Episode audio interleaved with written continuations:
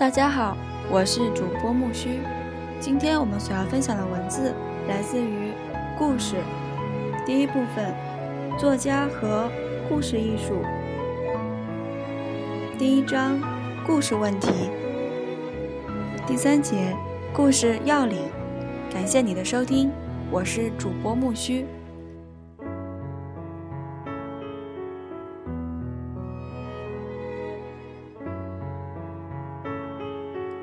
故事要领。当我搬到洛杉矶后，就像许多人一样，不得不靠写作糊口一样，我靠审读剧本为生。我为联美公司和全国广播公司工作，帮他们分析别人送上来的电影和电视剧本。在做完了前两百个分析后，我觉得我可以事先写一个通用的好莱坞故事分析报告，只需填上片名和作者姓名姓名即可。我反复写出的报告大致如下：描写精彩，对白可以演出，有一些轻松诙谐的场景，有一些感觉嗯敏锐的场景。总而言之，这是一个文笔通顺、用词恰当的剧本。不过故事却伤不起，前三十页一直拖着一个解释性的大肚子吃力的爬行，余下的部分也一直未能站起来。主情节难以自圆其说，充斥着方便的巧合和脆弱的动机，没有明确的主人公，互不关联的紧张场面本可以编织成缜密的次情节，但作者没有做到。人物塑造流于表面化，没有揭示出人物性格，对人物的内心世界以及所处的社会环境毫无洞察力。这对一系列可以预见的讲述手法低劣的。陈词滥调的片段所进行的毫无生命力的拼凑，最终沦为一团了无头绪的雾水，不予通过。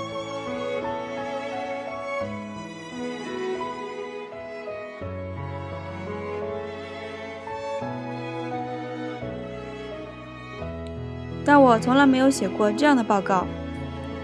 故事精彩精彩动人，从第一页开始便将我抓狂，一直到最后都不忍释卷。第一幕便营造出一个突发的高潮，并由此辐射出一张由情节和次情节编织成的缜密而优美的网。人物性格深邃，揭示力，嗯，透纸背，对社会具有惊人的洞察力。一庄一谐，悲喜交织，故事进展到第二幕，高迭起，呃，高潮迭起，动人心魄，似近尾声。然而，从第二幕的灰烬中，作者却放出一只，嗯，涅槃凤凰般的第三幕，是那样的俊美，那样的矫健，那样的壮观，让人肃然起敬，不禁，呃，不服仰视。然而，这部长达两百七十页的剧本却充斥着语法错误，每五个字里必有一个拼写错误，对白是那样的拗口，即使奥利维尔也无法口齿伶俐的演出。描写夹杂了镜头方位、且文本解说以及嗯哲理性的评说，就连打印的格式也不规范，显然不是一个专业的作家，不予通过。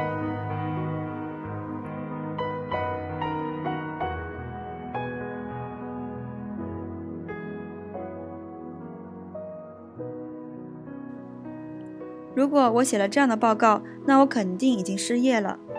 办公室门口的招牌并不是对白部或描写部，而是故事部。一个的好故事使一部好影片成为可能。如果故事不能成立，那么影片必将成为灾难。审看剧本的人如果不能把握这一基本要领，理应被解雇。事实上，一个手法精巧而对白粗劣或描写枯燥的故事是非常罕见的。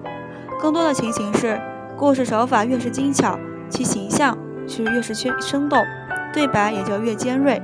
故事进展过程的缺乏，动机的虚假，人物的累赘，全文本的空洞，情节的漏洞，以及其他类似的故事问题，才是文笔平淡乏味的根本原因。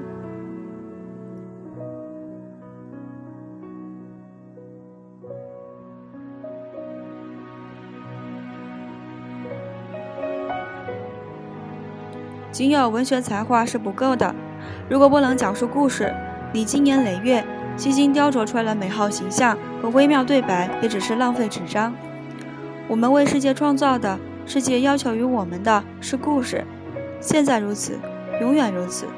无数作家沉溺于用精美的线丝来编织华而不实的对白和精雕细琢的描写，却始终不能明白他们作品为何不能投拍。而其他文学才华平时但故事讲述能力超凡的作者，却能欣慰地看到他们的梦境在荧幕的光影中再现。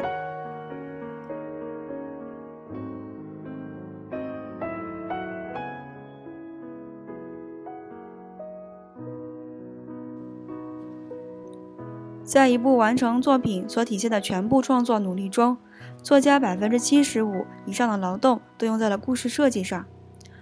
这些人物是谁？他们想要什么？为什么想要？他们将采用怎样的方法去得到他们想要的东西？什么将他们阻止？其后果是什么？找到这些重大问题的答案，并将其构建成故事，便是我们压倒一切的创作任务。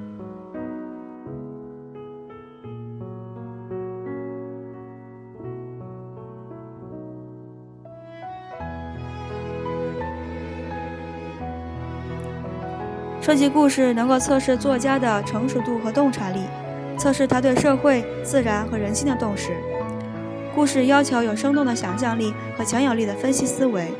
自我表达绝不是问题的关键，因为无论自觉还是不自觉，所有的故事，无论真诚还是虚假，明智还是愚蠢，都会忠实地映现出作者本人，暴露出其人性，及或人性的缺乏。与这一恐怖的事实相比，写作对白变成了一种甜美的消遣。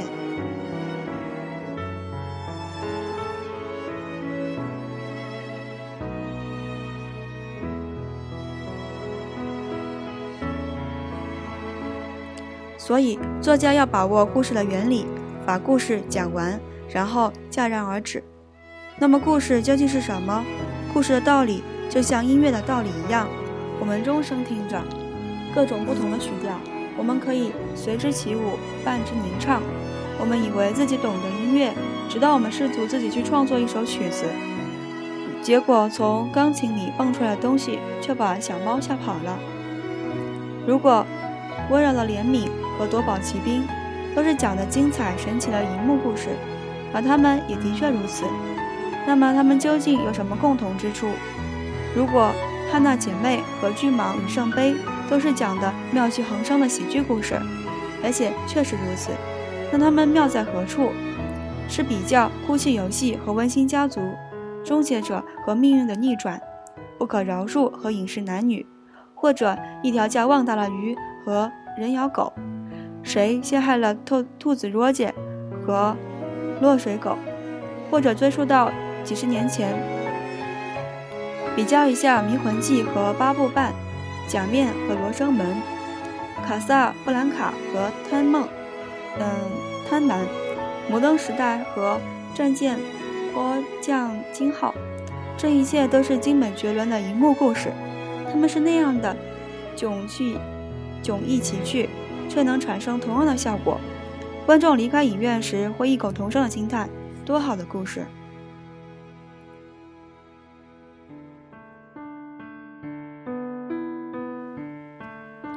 被淹没在类型和风格的海洋之中，作家们也许会认为，如果这些影片都是在讲故事，那么任何东西都能成为故事。不过，如果我们深入观察，如果我们抛开其外表，就会发现，在本质上，它们都是一样的。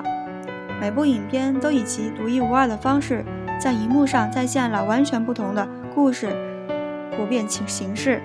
正是这一深层的形式，让观众情不自禁地发出了。多好的故事的感叹！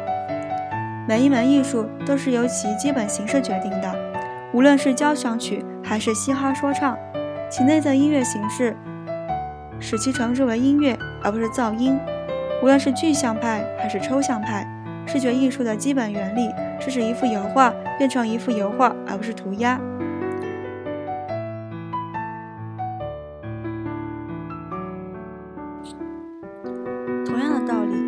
无论是荷马还是英格玛·伯格曼，故事的普遍形式使其作品成为一个故事，而不是肖像画或艺术拼接。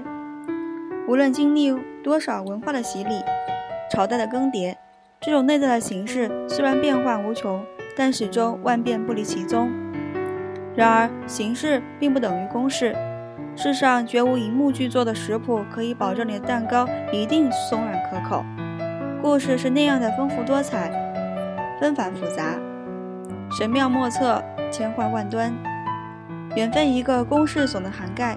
只有傻瓜才会单此逆想。不过，一个作家必须把握故事形式，这是谁也逃脱不了的。